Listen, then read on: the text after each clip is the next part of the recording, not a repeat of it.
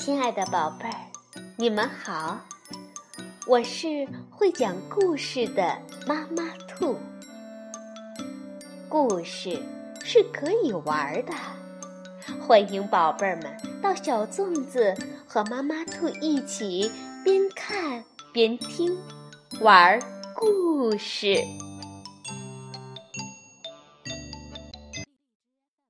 宝贝儿，晚上好，欢迎收听妈妈兔的花样故事。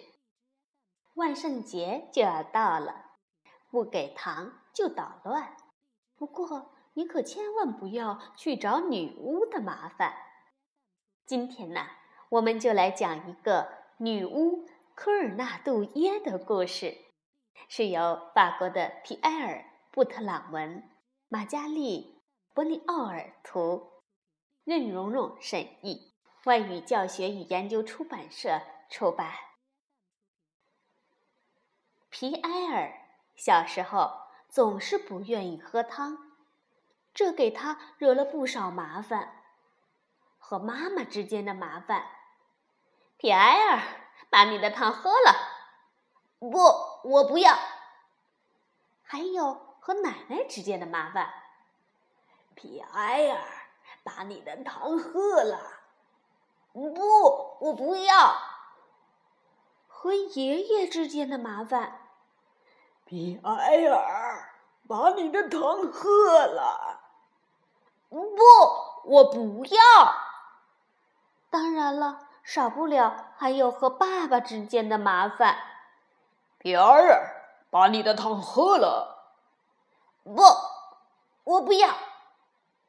爸爸呀，是家里最难缠的。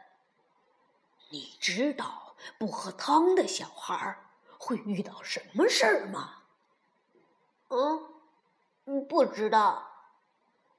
告诉你吧，到了半夜，女巫格尔纳杜耶就会去他们的房间里，把他们吓得半死。第二天，他们不但把汤喝光了，就连汤碗也一块儿吃掉了。哼，我才不怕呢！我不相信有什么女巫。然后皮埃尔照旧空着肚子上床睡觉去了。可是有一天晚上。发生了一件很奇怪的事儿，非常奇怪。皮埃尔房间里大衣柜的门“吱溜”一声被打开了。听到声音，皮埃尔连忙打开了床头灯。哦，从衣柜里走出来一个人，他长得很丑，身上有一股难闻的味道，下巴上还长着胡子。对，宝贝儿们猜对了，她就是女巫科尔纳杜耶。哎，小家伙，听说你不喜欢喝汤？是的，我不喜欢。你知道我怎么对付你这样的小孩吗？知道，爸爸跟我说过，可我不在乎，我一点儿都不害怕。还有，你很臭。是什么？你的肚子真大哎！你说什么？你的鼻子像螺丝刀。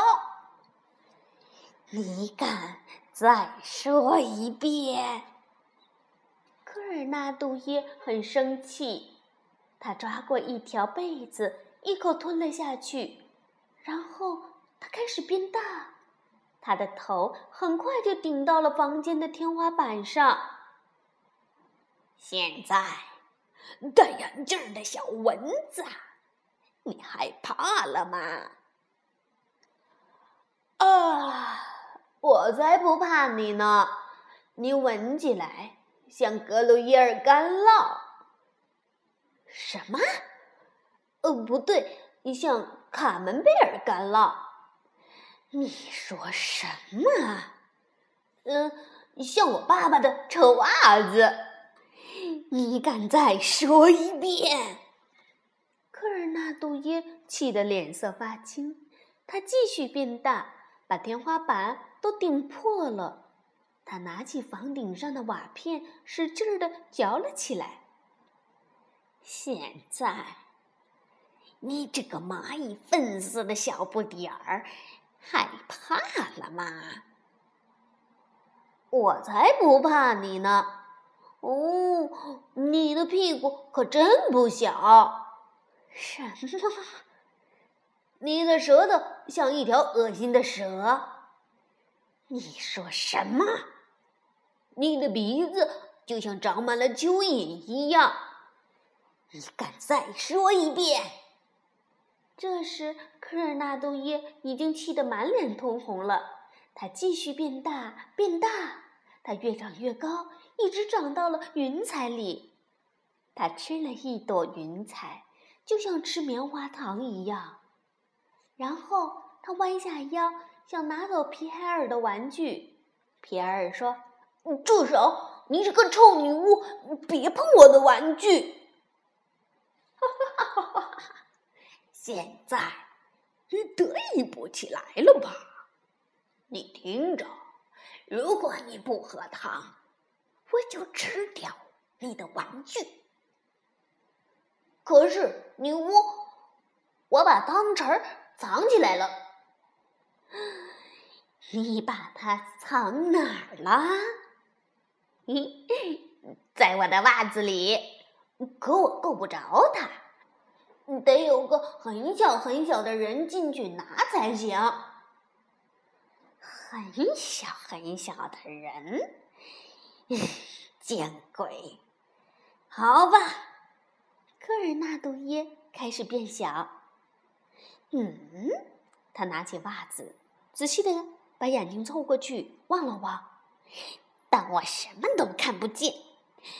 啊，一定是在最里面。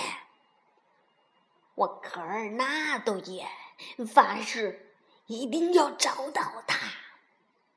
哦。瞧瞧瞧瞧，这里面可真黑呀！科尔纳杜耶变得越来越小，他头上的帽子都掉了。嗯，见鬼！汤匙到底在哪儿？女巫科尔纳杜耶已经钻进了袜子里。皮埃尔拿起袜子，收紧了袜绳。女巫大人。呃，再进去一点儿，你再进去一点儿，我什么都没看见，这里面太难闻了。啊嘿，你等一下，怎么回事？地震了吗？只是一阵小风。晚安，女巫科纳多耶。皮埃尔把袜子扔到了马桶里，哗啦。